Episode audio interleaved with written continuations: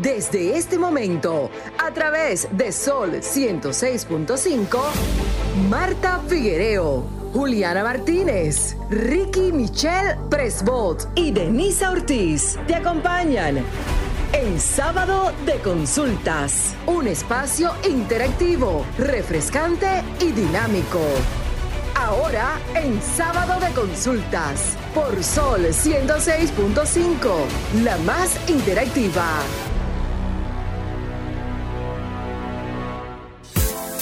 Feliz tarde, República Dominicana y todos los que nos sintonizan a través de nuestros canales alternos, no solo por nuestro YouTube, sino también por la app de Sol FM contentísima de llegar a, todos los hogares dominicanos e internacionales que están en las diásporas y que siempre nos reportan su, su, sintonía. Y qué mejor forma de llegar que acompañada de estas dos hermosas personas que están a mi lado. A mi derecha, Marta Figuereo. Buenas tardes. Buenas tardes, Denisa. Feliz de reencontrarnos y feliz por todos los que nos sintonizan en esta Sol 106.5 FM, al igual como tú decías, en todas nuestras plataformas digitales. ¿Contenta, Juliana? Así es, a mi izquierda. Contentísima, contentísima. Buenas tardes a todos nuestros oyentes. Me complace estar nuevamente aquí con cada uno de ustedes y con nuestras queridas Marta y Denisa Ortiz. Sin más preámbulos, creo que podemos empezar con nuestra mirada de hoy, pero no sin antes compartir nuestras redes sociales. Exacto, ya yo estaba, me sentía un vacío. No, ah. eso no puede faltar. Bueno, la de nuestro espacio en todas sus plataformas digitales, tanto Facebook, Instagram y Twitter, como arroba sconsultasrd. ¿Y la suya, Marta? En Instagram, Marta eh, Figuereo, Figuereo M, y en Twitter, Figuereo Rayita Bajo Marta. Bueno, pues a mí me pueden encontrar en Instagram como Juliana Martínez C rayita abajo. Pero hay alguien por aquí que la pueden encontrar en todas sus plataformas digitales, no solo en Instagram. ¿Quién será Bueno, bueno, sí, siempre digo igual así, en todas mis plataformas digitales como arroba Denise Ortiz, recordándole a nuestros usuarios y a todos los que nos sintonizan que pueden hacernos un, un flash de, los que, de esos temas que les gustaría escuchar aquí en este su su sábado de consultas porque recuerden que el objetivo primordial de este espacio es que ustedes, al igual que nosotros, adquiramos conocimientos. Juliana, ¿y qué tal si de una vez iniciamos con ese segmento que tanto le gusta a ustedes? Mi parte favorita. ¿Tu top 3 de esta semana, Juliana? Bueno, Denny, Marta, les cuento. Mi mirada de hoy es sobre la inclusión social, porque quiero darles un recordatorio a todos nuestros oyentes sobre este tema. Em, hay personas que por genética nacen con diferentes discapacidades, tanto cognitivas como físicas, y muchas veces eh, vemos escenarios en los cuales las personas que eh, bueno, están completas, tal vez no le falta una pierna, no le falta un brazo, no, han tenido que sufrir este tipo de discapacidades, pues marginan, marginan a aquellos que sí. Y quiero hablarles de algunas de estas discapacidades, de algunas de estas condiciones que literalmente las personas, las personas adquieren por genética. O sea, esa persona que tiene ese síndrome no decidió nacer así, así que no tenemos por qué marginarlo, no tenemos por qué juzgarlo fue algo meramente genético. Y algunos de estos síndromes o condiciones son la enfermedad de Corea de Huntington, que es una enfermedad genética e incurable que se caracteriza por la degeneración de neuronas y células del sistema nervioso y provoca distintos síntomas tanto de carácter físico como de carácter cognitivo, al igual que el muy conocido síndrome de Down que los afectados, como muchos, los, afectados con esta enfermedad, como muchos sabemos, presentan ciertas características físicas y eh, disminución del tono muscular, características faciales particulares, las personas también que sufren de distrofia muscular, de Duchenne, que es una enfermedad que suele tener su inicio antes de los seis años, o sea, niños, bebés que nacen con ciertas discapacidades sin sin elegirlo, no merecen ser marginados en la sociedad. También es el síndrome X frágil, que es un síndrome que causa retraso mental por motivos genéticos y está ligado con el cromosoma X y puede afectar diferentes áreas, especialmente la conducta. Entonces hay personas que vamos a ver las que tal vez tengan conductas diferentes, eh, características faciales diferentes o en sus cuerpos, pero esta mirada es un recordatorio más bien a que seamos inclusivos. Esa persona también tiene derechos fundamentales, esa persona también merece ser respetada, esa persona tiene el mismo valor que tú y el mismo valor que yo. Entonces, sí, básicamente esa es mi mirada de hoy. Excelente, Juliana, excelente. La mirada mía también es una mirada reflexiva y también de conceptos. A propósito de que en estos días el presidente de la República había anunciado que a partir de noviembre habrá, del 10 al 23 de noviembre, el censo nacional en la República Dominicana, que realmente nosotros no sabemos cuántos somos, ni cuántos hay, ni cuántas necesidades aparentemente hay en cada una de las provincias y cada uno de los campos. Entonces, con relación a esto, esta mirada, yo digo, un ejemplo, el concepto de educación, que es la formación destinada a desarrollar la capacidad intelectual, moral y afectiva de las personas de acuerdo con la cultura y las normas de convivencia de la sociedad en la que pertenecen. Eh, también la escuela se ocupa de la educación en valores, pero en la República Dominicana faltan escuelas y faltan aulas. Comenzamos un año escolar. Eso es la educación. Primero también está la familia, que es lo primero que debí comentar, que es un grupo de personas formado por una pareja unida por lazos legales o religiosos que conviven y tienen proyectos de vida en común y sus hijos cuando los tienen. Una pregunta, estamos viviendo en familia en la República Dominicana. Y la salud, importante. Según la Organización Mundial de la Salud, es un estado de completo bienestar físico, mental y social. ¿Hay salud en la República Dominicana? Entonces, haciendo una concatenación con relación al censo, ojalá que cuando esos 35 mil eh, 35 mil personas que se van a dispersar en toda la República. Y esos tres mil y pico de millones de pesos que se van a invertir en ese censo, traten de identificar cada una de esas, eh, de esas palabras que yo le dije, familia, educación y salud, porque solamente vemos la miseria a sangre fría cuando pasa algún fenómeno que un medio de comunicación o una persona lo da a conocer a través de las redes. Y los gobiernos, hasta tanto, los gobiernos, no digo este gobierno, los gobiernos no se dan cuenta. Y cuando se dan cuenta es porque hay elecciones. Wow. Interesante. Muy fuerte esa mirada, madre.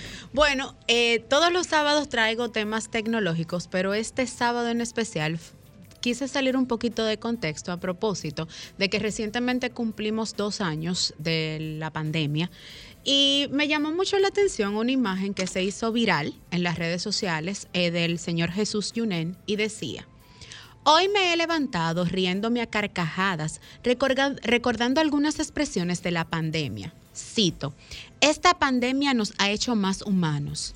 Después de esto, seremos diferentes, valoraremos menos las cosas materiales.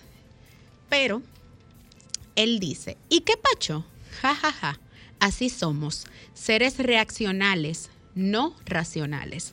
Y justamente traigo a colación esta, esta fotografía que se hizo viral, no solo en Instagram, TikTok, sino también en Twitter, porque justamente me pregunté durante toda esta semana viendo acciones en mi diario vivir, ¿de verdad nos cambió la pandemia? ¿Nos volvió seres reaccionales o nunca fuimos racionales? Lo pregunto porque fue muy duro cuando tú en tu mesa te sentaste en diciembre y te faltó una persona. Fue muy difícil cuando muchos de nosotros no sabíamos qué hacer trancados las 24 horas del día en tu casa sin tu poder hacer ni decir nada, aún teniendo todos los millones del mundo dentro de tu cuenta de banco. Pero peor aún, después de la pandemia, todas las situaciones psicológicas, que dicho sea de paso, debo hacer alusión de que se dijo en este programa, la especialista en adicciones y psiquiatra, la doctora Iches, lo repitió en reiteradas ocasiones en medio de la pandemia, que teníamos que cuidar después de la pandemia nuestro, nuestro sistema cognitivo y sobre todo nuestra salud mental, porque el post pandemia iba a ser peor que el pre pandemia.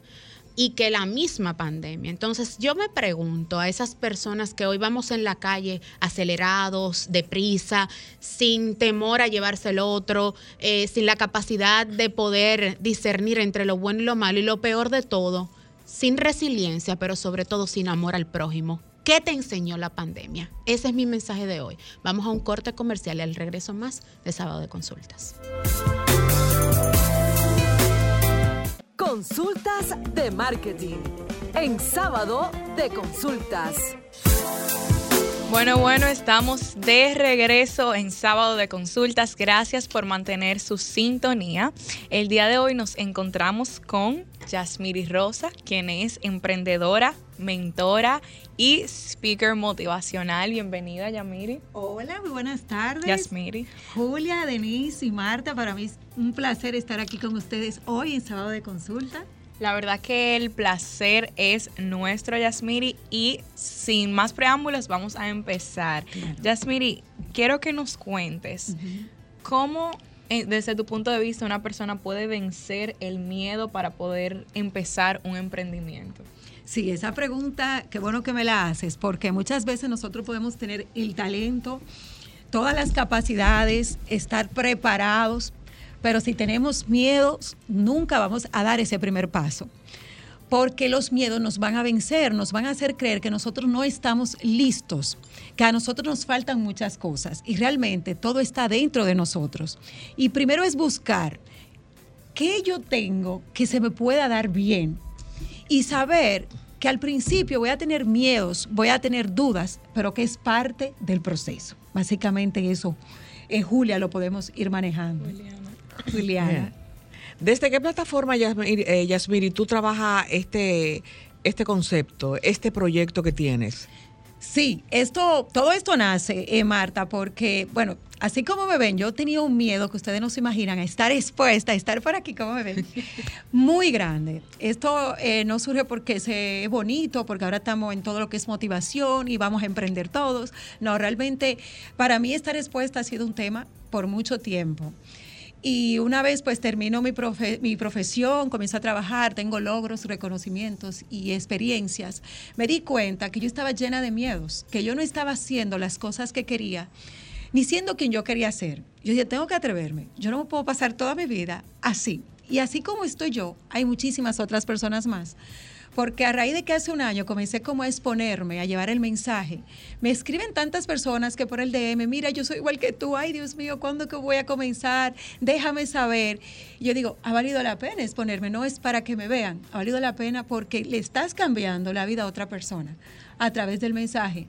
Y por eso surge Atrévete, para que tú puedas atreverte a ponerte en acción. Y precisamente yo lo me da un choque porque tu profesión es administración de empresa, unas personas que están en una oficina eh, ocho horas, que casi siempre eh, esas personas son muy tímidas, siempre están con números como los contadores, siempre están con la cabeza baja para tú lanzarte así. Mm.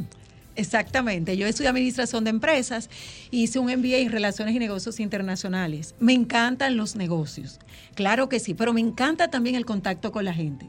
Me fascina la comunicación, estudié teatro, pero el teatro, déjame decirte que yo creo que fue una de las cosas que más me dolieron, porque tú tienes que estar expuesto. Y yo cuando todavía en la, escuela, que voy a la universidad, digo, ¿qué hago? ¿Me voy por negocio o sigo el teatro? Nos pasó igual. Ah, bueno. Porque pues duraba cuatro años, sí. Ah, entonces, por miedo, Exacto. dije, no, déjame irme por mi negocio. y dejé eso ahí, eso te marca. Te marca porque, es algo que tú dejas inconcluso. Y yo dije, esta vez no. Esta vez usted se va a atrever, usted va a salir y usted va a comunicar el mensaje. Y hay muchas personas así mismo que quizás ahora mismo están en una oficina haciendo lo que no les gusta.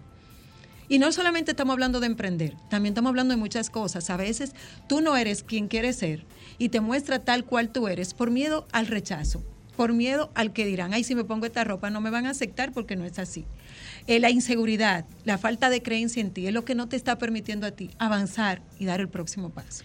Yasmiri, mencionaste dos términos, mencionaste emprendimiento, emprendedores y también mencionaste la parte de atrevernos y la duda. Entonces, me resulta muy familiar ambos términos porque hay muchas personas que van a segmentos de coaching y salen con, wow, con la emoción en alta. El cielo es el límite. Sí, uf, el cielo es el límite, voy a emprender.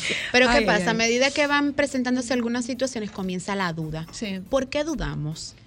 Si sabemos que atrevernos nos llevaría amar lo que nosotros hacemos. Mira, yo te puedo decir desde mi experiencia, qué bueno que tú mencionas lo del coaching. En mi caso, eh, yo soy mentora. Una mentora es una persona que ha pasado por donde tú estás ahora. Y yo sé cómo te estás sintiendo, cómo te vas a sentir.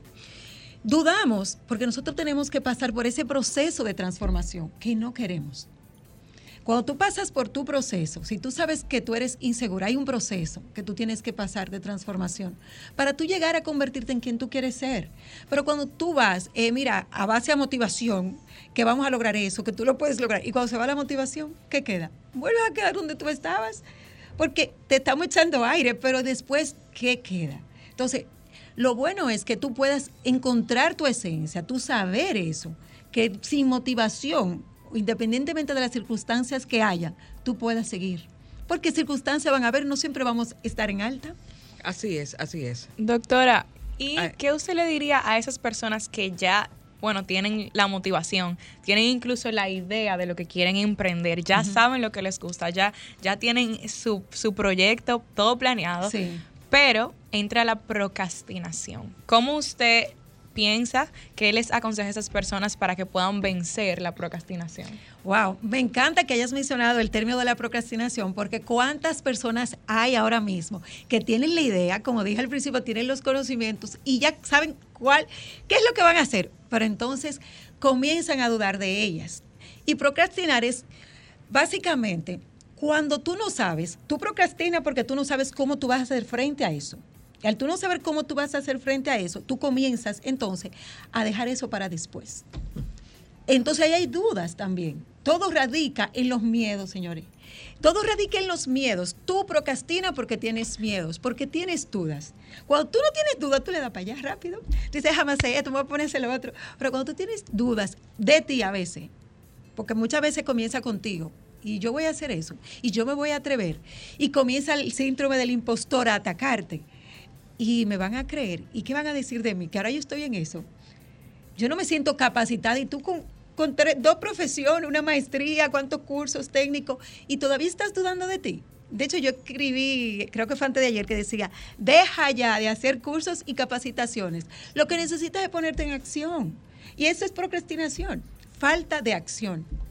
Eso de procrastinar, ese Sí. aplazar Sí. el, el trabajo. Ahora, como preguntaba Denis, eh, salí con que el cielo es el límite y que lo voy a hacer y mire, mañana arranco. Pero mañana comienza la duda. Pero y entonces, Eh, tengo el dinero, pero y entonces, ¿cómo trabaja en cierto modo la mentora? Porque, ok, la mentora que eres tú no va a estar todo el tiempo jompeándome. Claro que sí. En, una, en esa primera etapa, ¿cómo yo me acerco para que tú me, me dé la mano, me levante de ese aplazamiento? Sí, que bueno, esa pregunta es básicamente una de las que nosotros tenemos en nuestro programa, que es la primera parte de tú conocerte, de tú encontrarte contigo. ¿Cuáles son esas habilidades, esos hábitos que tú no tienes? Esas oportunidades de mejora que tú necesitas para tú lograr hacer y ser lo que tú quieres ser. Porque como te digo, es un proceso y tú no haces nada con ir a un evento y salir con todo el ánimo y al final no lograr nada. Entonces vamos a empezar con nosotros conocernos. Conocernos desde tú saber quién tú eres, que nadie te diga a ti quién tú eres. Es que tú tienes que saber quién tú eres. Claro. Y cuando tú sabes quién tú eres, no importa que otra persona te venga a decir, no, Marte, que tú eres así. Eso es lo que tú crees de mí. Pero yo sé lo quién yo soy, lo que yo creo de mí. Que ahora yo me veo media tonta haciendo eso. Es porque yo estoy aprendiendo. Pero no es porque, porque todo es un proceso. Y a veces no queremos ver listos a la primera. Es un grave error. Perfectos a la primera. No nos vamos a ver. Entonces, cuando tenemos la humildad de pasar el proceso, de decir, mira, esta no es mi habilidad o este no es mi talento, o yo lo voy a desarrollar, eh, sé que me falta, voy a comenzar el proceso y creer en ti. Y es como ponerte dos cosas aquí y decir, no voy a mirar para ningún lado, me voy a mirar a mí. Ok, ¿qué decirle precisamente a esa familia tú que dice, pero esta tipa está loca, dejó el trabajo? ¿Y cómo tú vas a pagar tus cuentas? Oye, se inventó un negocio. Ajá. ¿Qué se le dice a la Ay, familia? qué bueno que me mencionas eso. No, no, no podemos alocar, espérate. Porque está bien que tenemos que emprender y eso es yo perfecto, me encanta todo lo del emprendimiento, pero vamos a hacer todo planificado, porque tú no puedes desesperarte, dejar el trabajo con lo que tú pagas todos tus eh, compromisos y gastos y comenzar a emprender sin saber cómo te va a ir. El emprendimiento es de altas y bajas, pero de verdad, o sea, de altas y bajas de verdad, no es tan bonito como lo pintan. En el sentido de que tú vas a comenzar a emprender y te va a ir bien de una vez. No, no, es así. Es un proceso. Es un proceso. Y lo ideal es que tú tengas algo seguro antes de. Por eso, mi recomendación es que tú comiences a emprender, siendo empleada si lo eres no quedes el empleo y luego emprendas, ¿no? Vamos a ver, de verdad, tú quieres dedicarte a eso. Comienza, sacrifícate, porque no es fácil, es la verdad. Tú siendo empleada, comenzar tu, tu, em- emprendimiento, después que tú sales cansada, tú lo piensas dos veces. Pero si de verdad tú quieres hacer eso, tú lo vas a hacer porque no te va a doler ni el tiempo, ni que estás cansada, ni que tienes dolor de cabeza. Entonces no recomiendo para nada eso, sino que empieces siendo empleada y vaya desarrollando esa idea que tú tienes. Yasmiri, tres recomendaciones que le daría a una persona que ya sabe qué quiere hacer, cómo lo va a ejecutar, pero le entra la duda. Tres recomendaciones que le podría dar. Ella sabe eh, que lo quiere ejecutar y lo que quiere hacer, pero le entra la duda. Si tiene duda, mira, la duda te va a frenar. La duda te va a frenar. Puede ser que tú no sepas, pero no me tengas dudas. Tú puedes decir, mira, yo quiero hacer eso. Yo quiero ser, em, por decirte algo, periodista. Yo quiero ser eso. Pero no lo dudes, porque con duda tú no llegas a ningún lado. Ni lo vas a estudiar ni lo vas a lograr. Muchas personas, si, ustedes se han dado cuenta a lo largo de la historia, no sabían cómo hacer algo, pero no tenían dudas ni sobre ella ni lo que iban a alcanzar. Y lo lograron. Entonces no se puede la duda la vamos a quitar definitivamente de ahí. Entonces, si ella tiene esas dos cosas, no está bien. Porque también mencionó Marta, puede tener los recursos y todo, pero ¿qué vas a hacer si tiene dudas? Al final, la duda es lo que te va a mantener a ti en el mismo lugar donde estás y no llegando a donde tú quieres estar. Jasmine, ¿y cuáles hábitos crees que puede adquirir una persona en su día a día para poder ser una persona más productiva, tal vez con más valentía a atreverse? Para emprender para emprender, hábitos, que a mí me encanta la disciplina. La disciplina es un hábito que te va a dar carácter, que no es lo mismo que temperamento. Carácter para tú saber que va a haber momentos donde tú vas a tener que, que volver al principio, quizás si ya tú vas muy adelantada y no te puedes frustrar. O sea, no, no dejar todo y abandonar todo porque te sientes frustrada, sino verlo como parte del proceso. Yo creo que eh, la, disciplina te va a permitir a ti bastante tú comenzarla a desarrollar con pequeñas acciones diarias. Si tú dijiste que te ibas a leer una o un, de ese libro, una página, léetela, no te force que tú viste a fulanito que se lee dos libros al mes. No te compares, que quiero eh, eh, poner esa parte ahí de la comparación. No te compares con esa persona. Tú no sabes en qué escalón va esa persona. Quizá el tuyo es el primero y ella va en el décimo. Así es. ¿Y por qué te estás comparando con ella? Entonces, tú compárate contigo mismo, donde tú estás hoy, donde tú quieres estar o donde tú estabas. Entonces comenzamos con la disciplina, algo que te cuesta un poquito, pero tampoco que lo veas tan alto, que después te digas, ay, no, yo no voy a hacer eso, ¿para qué yo me puse eso? ¿Para qué yo no lo voy a hacer? Justo lo que acabas de decir me recordó una frase que leí en Instagram en estos días que decía que mira cuán lejos he llegado si eh, miro hacia, hacia, atrás, todo el camino recorrido. Y justamente es eso, o sea, qué quiero, hacia dónde voy y qué dejé atrás. Exactamente. Así y precisamente, Yasmiri, con tu página, solamente eh, las personas que te siguen ven eh, lo que tú publicas o tú tienes otra manera de que de llegar a ese público que quisiera compartir contigo ya eh, más directamente. Más directamente. Ah, bueno, a través de Instagram, obviamente, que es abierto. Ahí pues yo publico y siempre, de hecho, voy a tener un webinar gratis. El miércoles 5 tenemos un webinar gratis. Va a estar, esto es algo como dar. Si tú recibes, también tú vas a dar mucho. Porque esas personas que yo sé que están ahí, que muchas veces no te escriben porque yo era una de esas yo no te ponía ningún comentario, pero era para no estar expuesta. Porque si tú me ves, yo le pongo un comentario a Dani y me dice, oh, ¿quién es Yasmine? Déjame buscarla. Ya yo estoy expuesta, van a comenzar a verme. Y a veces hay personas que no te comentan ni te dan un like ni nada. No es porque no quieran, es porque tienen ese miedo de estar expuesta. Y yo voy a tener este webinar eh, gratuito este miércoles a las 8 de la noche para todas aquellas personas que todo esto que hemos estado hablando se identifican, es para ustedes. Entonces, miércoles 5 a de las 8 de octubre. la noche a través de YouTube Live voy a estar subiendo el link para que se puedan registrar. Entonces, eh, a través de Instagram, pues estoy abierta y tengo el programa que es Atrévete. Es un programa que he desarrollado que busca básicamente eso. A través de las mentorías, tú puedas hacer y ser lo que tú quieres comenzar. No necesariamente tiene que ser empre- emprender. De hecho, ahora estoy llevando una mentoría que la persona lloramos juntas porque ella tiene 16 años trabajando. ¿Y tú sabes por qué no se ha movido de su trabajo? Porque ella ha aplicado en otros y le han dicho que no. Y ella tiene miedo que le vuelvan a decir que no. Ella tiene 16 años. Ahí ha, ha solicitado que la puedan eh, promover. promover, pero su misma actitud, su misma no le da la seguridad al otro de poderla promover. Ella se siente frustrada.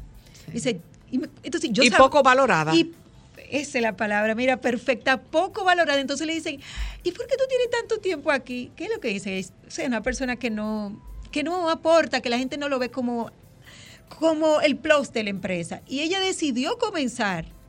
Y qué bueno que salió de ella, porque tiene que salir de ti. Porque si tú no ves en ti, yo no lo voy a ver. Tú tienes que saber que tú lo necesitas. Entonces, nada, empecé con ella y lloramos un poco, pero yo sé que vamos a sacarlo mejor.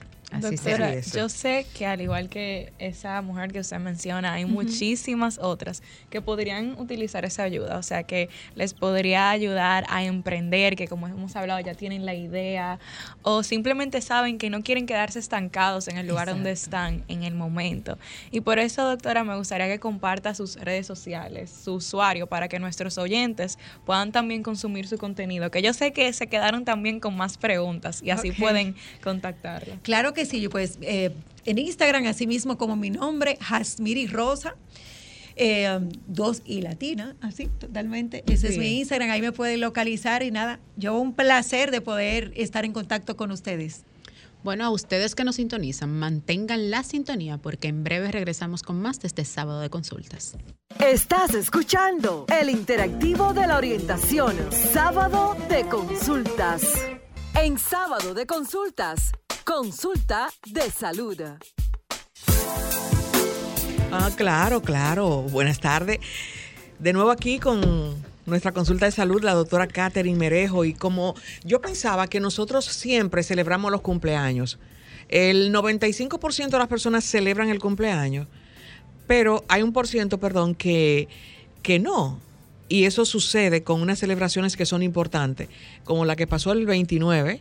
El pasado jueves se celebró el Día Inter- Mundial Sí. del Corazón y que deberíamos no esperar esa fecha para celebrarlo, sino celebrarlo todos los días, porque ese es un órgano, uno de los más importantes del cuerpo humano.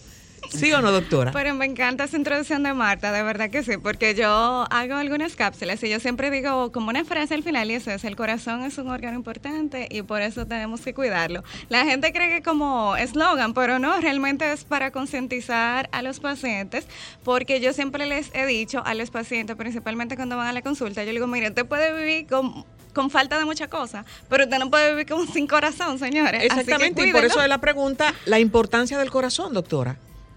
¿Cuál, es la, cuál es la importancia del corazón? Bueno, Pero obvio- antes de eso, aunque nosotros estamos agradecidos y siempre contentos por las respuestas siempre positivas que usted tiene para con este programa Sábado de Consultas, quiero recordarles que ella es la doctora Catherine Merejo, cardióloga y arritmióloga. Adelante, Catherine. me, me encantan las introducciones de Marta, de verdad que sí, por la simpatía y obviamente el cariño. Entonces, claro que el corazón es un, un órgano sumamente importante porque obviamente él es que permite la función de los los demás órganos, la- el que nutre todas las otras entidades, el que permite que nosotros tengamos presión, frecuencia, que es que nos mantiene. Inclusive ustedes ven que cuando hay eh, parada cardiorrespiratoria, o sea, el pulmón se para es porque no hay función eh, del corazón. Entonces, obvio que tenemos que tener bastante cuidado y prestarle demasiada atención a este órgano tan importante. Y de ahí es que surge, relacionándolo todo, el Día Mundial del Corazón, que es para concientizar a todos los pacientes y obviamente a todas las personas, hasta los propios médicos, de la importancia de nosotros tener pequeños hábitos que nos ayuden a que nuestro corazón sea cuidado. Doctor, y precisamente le quería preguntar cuáles son esos hábitos, o sea, cómo podemos cuidar nuestro corazón para evitar, pues, enfermedades. Yo- a mí me parece muy gracioso porque siempre que uno va al cardiólogo, él te va a decir, aliméntate bien, haz ejercicio, pida cardio saludable, y las pacientes te dicen, sí, sí, sí, pero realmente la gente no entiende ese concepto. Entonces, esos pequeños hábitos es tú poder hacer algún tipo de actividad física, ya sea caminar, no tiene que, porque cuando la gente piensa en actividad física, piensa en ir al gimnasio, hace una clase, son pequeños pasos. Por ejemplo, hasta caminar paseando el perrito todos los días, eso es una actividad física. Reducir hábitos como, por ejemplo, consumo de alcohol en altas cantidades, siempre es en exceso, porque el paciente cree que uno lo está es limitando y uno lo que le está es tratando de orientar.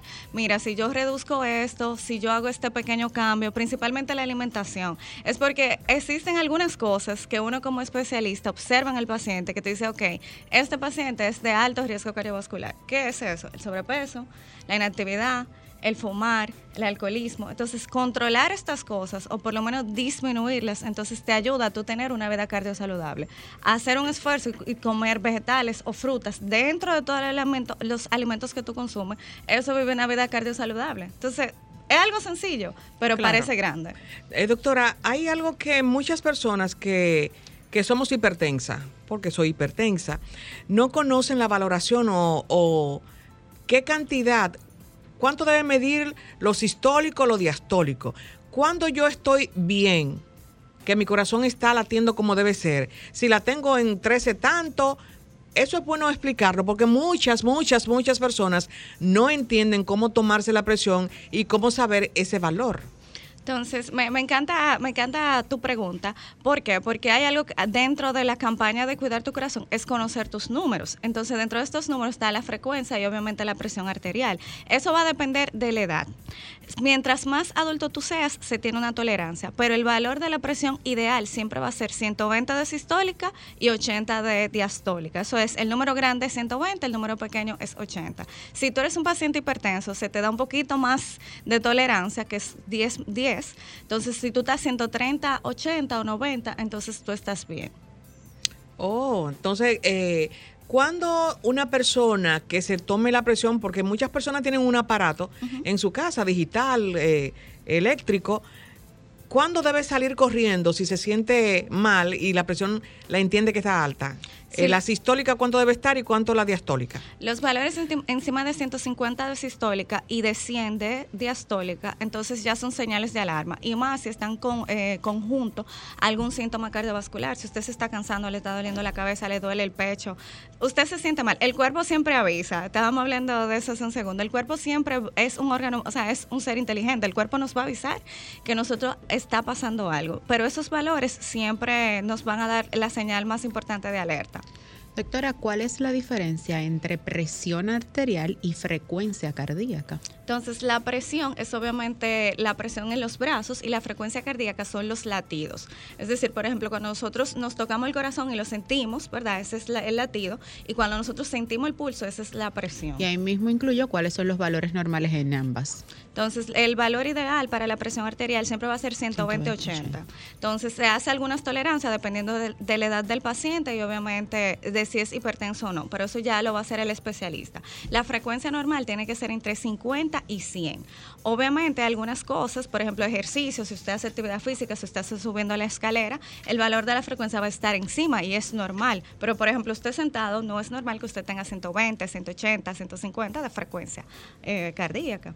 Doctora, em, usted habla de hacer ejercicio, buena nutrición y ese tipo de cosas. O sea, ¿solo esos son los factores que causan enfermedades cardíacas o hay algún otro aspecto que haya que cuidar o alguna otra causa, por ejemplo, la genética? Entonces, siempre va a haber un background genético, es decir, un antecedente genético que te va a predisponer. Lo que hace el antecedente no es causarte la enfermedad, sino que tú eres más propenso a tener eh, alguna enfermedad cardiovascular. Muchas veces, si tú no tienes hábitos saludables, porque nosotros clasificamos estos factores como factores eh, modificables y no modificables. ¿Qué tú no puedes modificar? Tu genética, tu edad, tu sexo. Esas son cosas que se toman en cuenta para yo saber si tú eres propenso a alguna enfermedad cardiovascular. Pero todo lo demás, tu peso, si tú fumas o no, si tú bebes mucho alcohol o no, que tú haces actividad, eso tú lo puedes trabajar. Entonces, haciendo ese esfuerzo en, esas, en esos cuatro pilares, vamos a ponerlo de esa forma, tú puedes evitar tener una enfermedad que te va a obligar a tomar una pastilla, que te va a obligar a, a estar constantemente yendo a consulta o yendo a las emergencias. Entonces, yo prefiero hacer esos cambios que hacer ese proceso después, ¿verdad? Claro. Vamos a, a, los teléfonos, ¿sí? Claro, es tiempo de que nuestros oyentes también se sumen, a esta, conversación. Comunícate 809-540-1065. 1-833-610-1065 desde los Estados Unidos. Sol 106.5, la más interactiva. Bueno, de regreso en este espacio y en lo que nos ponemos en contacto con nuestros oyentes, quiero que hablemos un poco de la glucosa en, en el corazón, porque si bien todo el mundo sabe lo que es la hiperglicemia o hipoglicemia, pero es muy poco mencionada el azúcar en el corazón. Entonces, ¿qué es? ¿Cuáles son los valores que están por encima de eh, en un rango ya que hay que ser medicado y cuáles son los que están por debajo? Entonces, mira, realmente el valor de la glicemia, que así es como le decimos, lo normal es menor de 100. Inclusive uno lo está haciendo, último, en los últimos cinco años se ha reducido ese valor, porque antes era tolerable hasta 110, ya ahora es 100 es específico y se tiene la tendencia a que disminuya. Y esto se está dando porque estamos viendo muchísima obesidad. Entonces, las personas tienen que saber que el, el hábito cardiosaludable, tener un peso ideal, es bueno. ¿Por qué? Porque hay algo que nosotros llamamos síndrome metabólico que es eh, la unión de presión arterial alta, obesidad y azúcar elevada. Entonces, cuando tú tienes esos tres golpes, que se pueden decir así, los tres golpes. Los tres golpes de la cardiología. Que no es huevo, que no queso y salami. que, que no es bueno. Entonces, tú eres un paciente de alto riesgo, independiente de tu edad. O sea, nosotros hacemos como una pequeña clasificación. Desde que el paciente llega, nosotros le hacemos una serie de preguntas y yo veo que, cómo es el metabolismo de este paciente. Obviamente lo relaciono con las analíticas, que es lo del azúcar, pero por ejemplo un paciente diabético es un paciente que las, eh, las arterias, los vasos, la capa que cubre los vasos, eh, se engruesa con más facilidad. Entonces es un paciente que me tiende a hacer un infarto más fácil que un paciente no, no diabético. Un paciente que es diabético me hace lesión en, en los brazos, en las piernas, también me puede hacer enfermedad vascular, es decir, me, me desarrolla insuficiencia venosa más rápido. Entonces el hecho de usted tener un metabolismo, estar debajo o sea, sus valores estar alterados es algo negativo. Básicamente, la idea del Día Mundial es eso, de que el paciente sea consciente, mira, existen cosas en mi contexto que yo tengo que, asumir control, empoderarme, como dicen, de, de, estas situaciones y poderlas controlar. Y precisamente hablaba Denisa sobre el azúcar, el colesterol. A la Organización Mundial de la Salud ha cambiado, ha hecho un parámetro ya de hasta cuánto tú es normal porque su, supuestamente 200 es normal. Todavía está en 200. Vamos a conectar la pregunta de Marta con la de este oyente. Buenas tardes, ¿quién nos habla y desde dónde? Hola, ¿cómo están ustedes? Primitiva, buenas tardes. Saludos, un abrazo. Esa soy yo. A mí el corazón se me acelera de, emoción cuando yo escucho que con tanto cariño dicen primitiva. Abrazos, abrazos. Claro que sí, eso es recíproco porque sabemos que es una fiel oyente desde el día uno y ya llevamos unos cuantos añitos acá en Sol. oyente y aparte de eso que Casi todos los días yo le recuerdo porque yo tengo tiempo para, para recordar a la gente que yo llevo en mi corazón, de verdad que sí. gracias, gracias, Primitiva. ¿Cuál es su eh, pregunta para nuestra doctora Catherine Merejo? claro, claro, un saludo al pueblo dominicano. bueno, doctora, eh, el sábado pasado, que, que fue 24 de febrero, usted la repitieron, así que usted está fría ahí en ese programa, un programa que usted dio.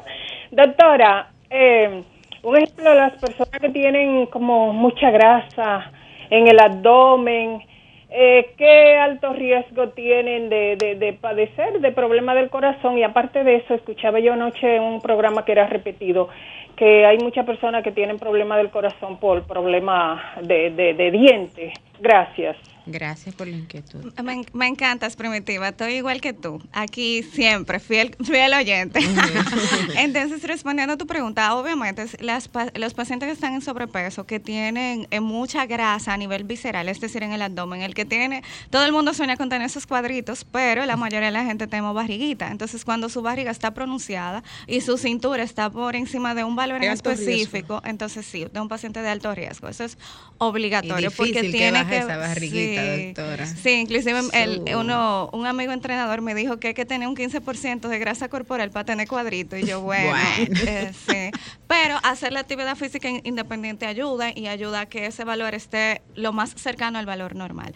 Con respecto a lo que me hablas de los dientes y la relación con las enfermedades cardiovasculares, lo que pasa es que la buena higiene, eh, existe una enfermedad que se llama fiebre reumática y esto viene a raíz de infecciones dentarias y obviamente de infecciones por bacterias. Cuando tú no tienes una buena limpieza o, o no, o se te forma una carie y tú no te la cuidas, esa bacteria se introduce en la sangre y llega a las válvulas del corazón y las destruye. Eso no es de un día para otro, ni que hoy usted tiene una carie y mañana me- ya tiene la enfermedad. Pero eh, el hecho de usted tener la enfermedad hace que la bacteria se introduzca en la sangre y crezca lentamente. Eh, muchas veces solamente se consigue el diagnóstico ya cuando la válvula está afectada, por lo tanto, entonces, igual que el corazón, hay que, hay que cuidar la salud bucal. Y con relación al colesterol, Ah, entonces, específicamente con el colesterol, sí existen el valores. conteo, exacto, el valor. Eh, el valor del colesterol total es 200. Nosotros subclasificamos el colesterol en, tre- en tres, que es el bueno, el malo y los triglicéridos. Entonces, el, el malo debe estar debajo de 120, el bueno tiene que estar encima de 60 y eh, los triglicéridos tienen que estar debajo de 150. Entonces, lo interesante de todo esto es que los triglicéridos te habla de la alimentación. Muchísimas veces hay pacientes que tienen una excelente alimentación, pero por el antecedente genético, así como expresaba Juliana, eh, eh, tienen valores encima de lo normal. Y ahí es donde está el peligro. Por eso hay que hacerse sus chequeos regulares para uno más o menos tener más control. Si usted hace actividad física, entonces esos valores también se pueden controlar. Doctora, antes de que pase con la pregunta de Juliana, hubo una pregunta de Primitiva que no quiero que la dejemos pasar por alto, que fue que vinculan el corazón con enfermedades gastroenterólogas, que ella escuchó esto recientemente, qué tan cierto es para las personas que nos están sintonizando. Entonces, no es que existe como una relación per se, pero sí, por ejemplo, algunos síntomas que son, por ejemplo, gástricos. Hay, hay pacientes que tienen dolor justo en el epigastrio, eh, pacientes que tienen reflujo. Epigastro. Sí, que ¿Qué está es? justo Ok. debajo, justo, o sea, como en el centro de la barriga, donde está el esternón, justo cuando se acaba el esternón. Entonces, hay pacientes que te refieren muchísimo dolor ahí y eh, el, el hecho de tener dolor en esa área puede ser diagnóstico de, de infarto. Entonces, muchas veces que el paciente tiene un antecedente de gastritis, tiene alguna lesión eh, en el intestino y muchas veces se tiende a confundir, principalmente en las mujeres, que los síntomas cardiovasculares siempre son un poquito diferentes a los de los hombres. Doctora, primero quiero resaltar para los oyentes que me llamó mucho la atención lo que usted decía de la enfermedad producida por el tema de las caries y la mala higiene dental, porque miren como incluso nuestra higiene y cuidarnos en ese aspecto puede afectar nuestro corazón. O sea, en general, solo cuídense, higiene, buena alimentación y todo lo demás que realmente ya conocemos, pero no hacemos. Pero, doctora, mi pregunta es, ¿usted puede mencionarnos las enfermedades más comunes cardiovasculares y también algunos ejemplos de las menos comunes?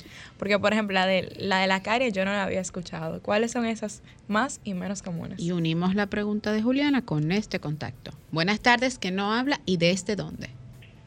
Buenas tardes, Melania Paniagua, Gracias, Melia- Melania. Adelante con su inquietud. de los próceres.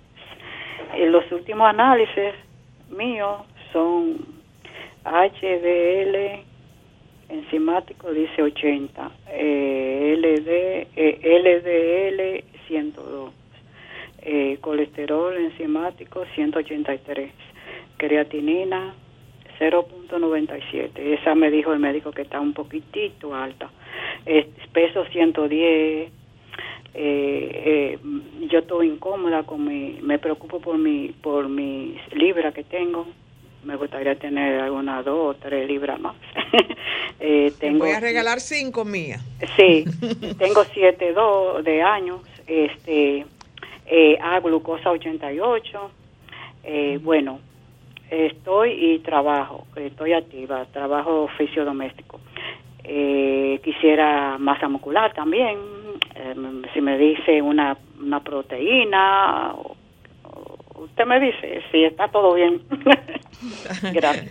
Gracias, Melania. Melania. Entonces, miren, en realidad sus, los valores de los laboratorios sí están muy bien para su edad. Obviamente yo le entiendo que usted siente que está perdiendo músculo y que está ganando grasa. Por eso que usted está preocupada por esas libritas. Eso tiene que ver parte porque ya usted es una, una persona Ella mayor. quiere más libra, ¿eh? Sí, no, yo sé, pero lo que pasa es que estoy, es es por algo que lo, lo voy a mencionar. Lo que sucede es específicamente que los pacientes de su edad comienzan a perder músculo, músculo, entonces comienzan a secarse de una manera que, el, que la mayoría de las personas no le gusta porque se siente que están con mucha grasa en el cuerpo y poca musculatura. Entonces, lo que yo le puedo recomendar, ni siquiera es lo de la proteína, es porque usted tiene que comenzar a hacer pesas eh, para que esa pérdida muscular no se, le, no se le manifieste tanto y la grasa que está en los lugares equivocados, vamos a ponerlo así, se le vaya desapareciendo. Pero metabólicamente, por las cosas que usted me está diciendo, usted, usted está bastante bien. Continúe así y obviamente sigue haciendo sus chequeos.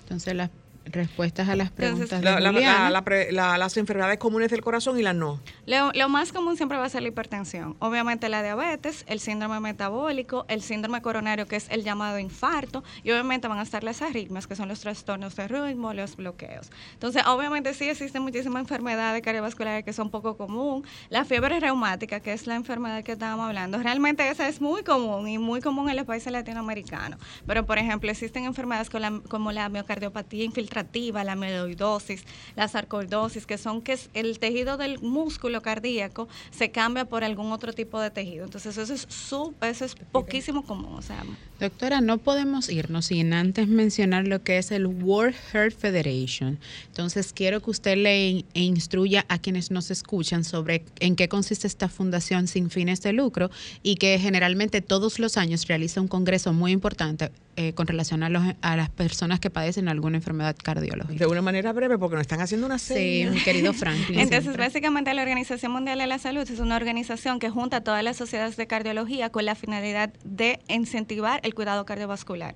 Básicamente es, es una organización que se pasa el año entero haciendo actividades y específicamente el 29 le da bastante promoción, crea un lema anual para que se inspiren los pacientes en a tener una vida cardio saludable. Bueno, señores, hemos llegado al final de nuestro espacio. Ella puede de decir sus redes, Franklin. Franklin, Doctora, le damos sus chance redes. que pueda decir sus redes para las personas y los teléfonos de contacto, por favor. Eh, bueno, entonces me pueden seguir por Instagram, doctora.merejo, acortado, doctora. eh, y obviamente me pueden, me pueden visitar en la página doctora.merejo. Bueno, señores, sin más en nuestro espacio del día de hoy, lamentablemente llegamos al final, no sin antes recordarles que el próximo sábado tenemos otro contenido súper interesante aquí a través de esta Sol 106.5 FM. Hasta la próxima. Sol 106.5, la más interactiva. Una emisora RCC Miria.